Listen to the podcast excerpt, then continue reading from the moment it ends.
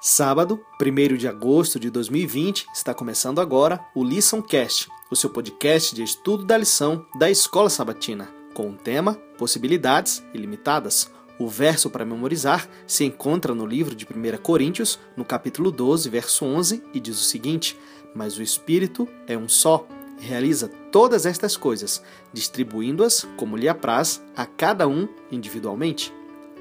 Deus nos chama a testemunhar a seu respeito. Testemunhar não é um dom espiritual especial que apenas algumas poucas pessoas possuem, é um chamado divino a cada cristão. A Bíblia utiliza diferentes expressões para descrever nosso chamado diante de Deus. Devemos ser a luz do mundo, embaixadores em nome de Cristo e um sacerdócio real. O mesmo Deus que nos chama para testemunhar e para servir nos habilita para esta tarefa. Ele concede dons espirituais a cada cristão.